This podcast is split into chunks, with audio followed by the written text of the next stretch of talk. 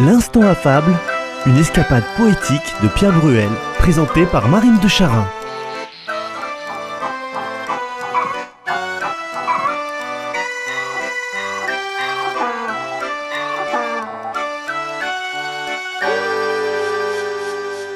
C'est l'histoire d'une veuve, joyeuse, qui nous grise. Né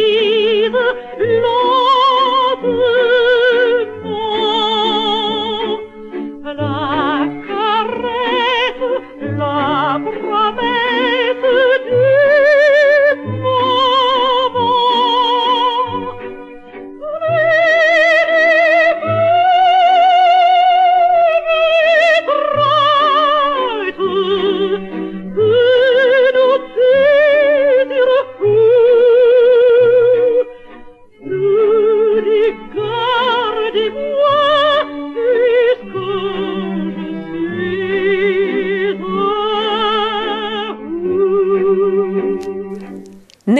1612 ou 1613, c'est-à-dire 7 ou 8 ans avant La Fontaine, Isaac de Binserat, dramaturge et poète adepte du style précieux, fut notamment l'auteur de livrets de ballets pour Lully.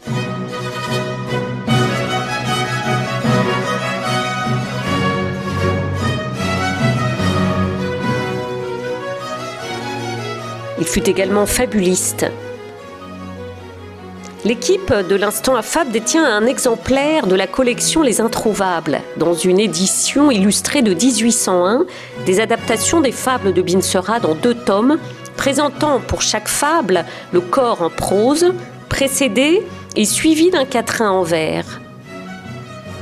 L'équipe de l'Instant affable a une photocopie d'une version des fables de Binserat datée de 1678. La fable d'aujourd'hui, numérotée 195, chez Binserat se présente ainsi. La jeune veuve. Premier quatrain, un jeune homme bien fait par moi t'est préparé, dit un père à sa fille, au deuil qui la consomme, pleurant son époux mort. Quand elle eut bien pleuré, à la fin elle dit Mon père et le jeune homme. Puis vient le corps de sa fable en prose. Une jeune femme vit mourir son époux et en parut inconsolable. Comme elle se désolait, son père, homme de sens, feignit qu'un de ses voisins la demandait en mariage. Il le lui présenta, jeune, bien fait, spirituel, en un mot si propre à lui faire oublier celui qu'elle venait de perdre, qu'elle ouvrit l'oreille, écouta et pleura moins. Bientôt, elle ne pleura plus. Enfin, comme elle vit que son père, content de la voir moins affligée, se retirait en gardant le silence sur l'article qui l'avait consolée, et ce jeune homme si accompli que vous me destiniez pour époux, dit-elle avec dépit, vous ne m'en parlez plus, mon père? Qu'au nom d'un autre époux, la belle ouvrant l'oreille, perde le souvenir de son premier mari et cesse de pleurer, ce n'est grande merveille. Il n'est veuve en ces lieux qui, dans tel cas, n'eût ri. Cette fable souriante, c'est la dernière fable du premier recueil des fables de La Fontaine.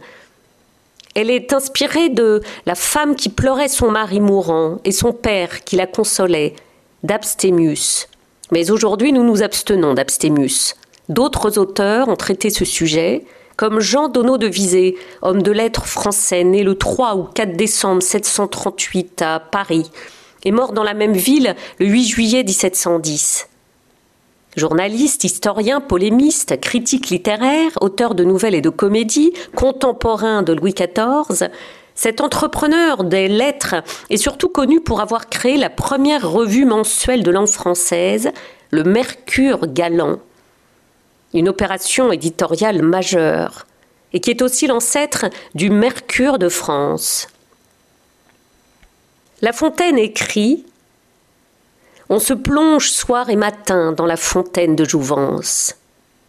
À la fontaine de jouvence, vendant son âme au diable, le vieux docteur Faust supplie Méphisto Eh bien, rends-moi ces temps de mon adolescence, où je n'étais moi-même encore qu'en espérance, cet âge si fécond en chants mélodieux, tant qu'un monde pervers n'effraya point mes yeux, tant que loin des honneurs mon cœur ne fut avide que des fleurs, doux trésors d'une vallée humide, Dans mon songe doré, je m'en allais, chantant, je ne possédais rien, j'étais heureux pourtant.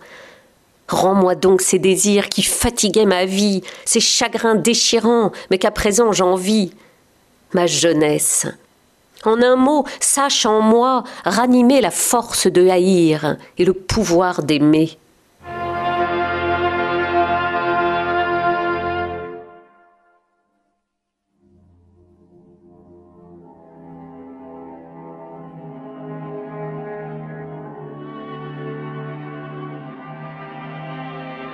La fontaine de Jouvence est un symbole de perpétuel rajeunissement. Ce mythe semble dériver de la mythologie biblique. La fontaine de Jouvence est une source censée restaurer la jeunesse de quiconque boit ou se baigne dans ses eaux. Les contes d'une telle fontaine ont été racontés à travers le monde pendant des milliers d'années, apparaissant dans les écrits d'Hérodote dès le 5e siècle avant Jésus-Christ. La fontaine de Jouvence est située en forêt de Brocéliande, à quelques pas du tombeau de Merlin, là même où Merlin avait rencontré la fée Viviane. L'une des origines connues de la fontaine de Jouvence serait l'histoire biblique du Jardin d'Éden.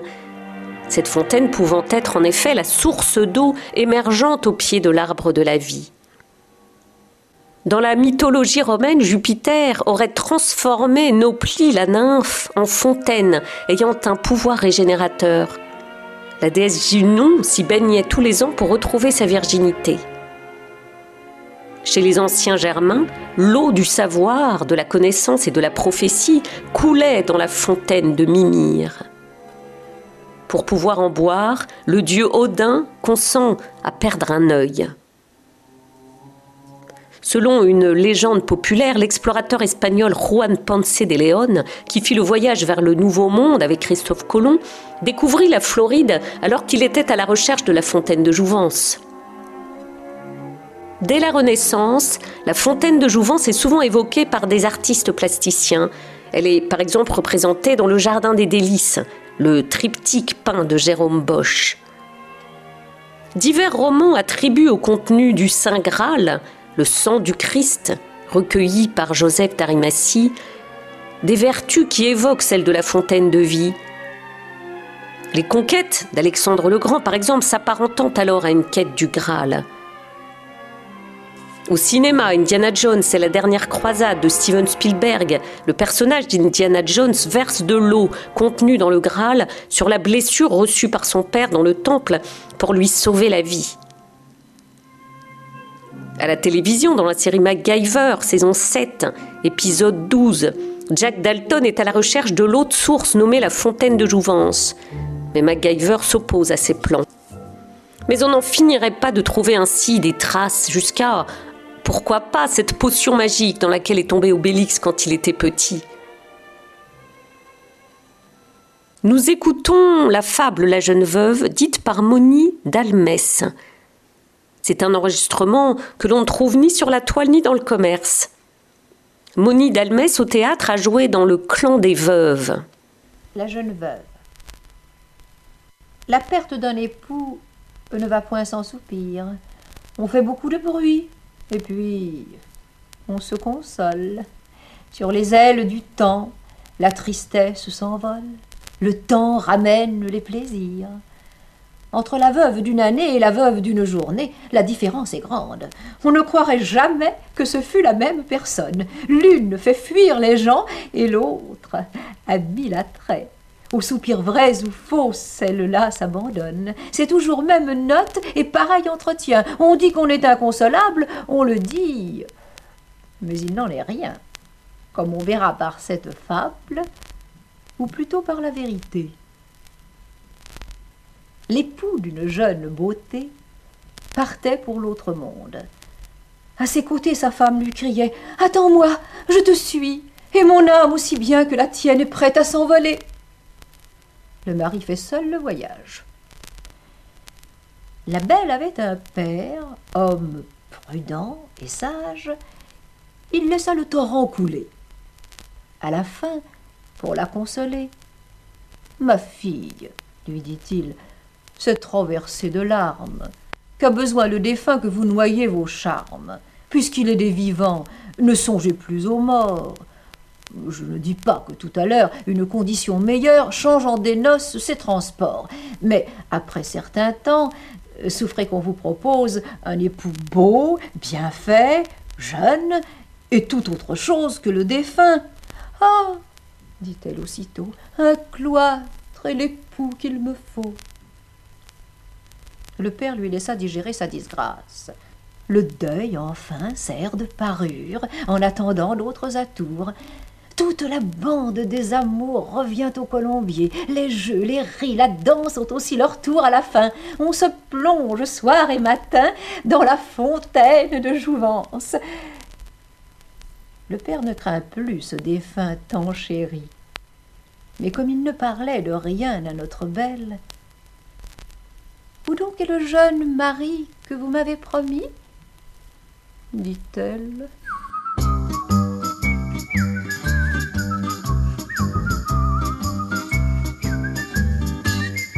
Pour refermer cette fable, mais aussi tout le premier recueil, La Fontaine termine ainsi. Où est le jeune mari que vous m'aviez promis? dit-elle. Cette fable de La Fontaine a été publiée dès le tout premier recueil, dès 1668.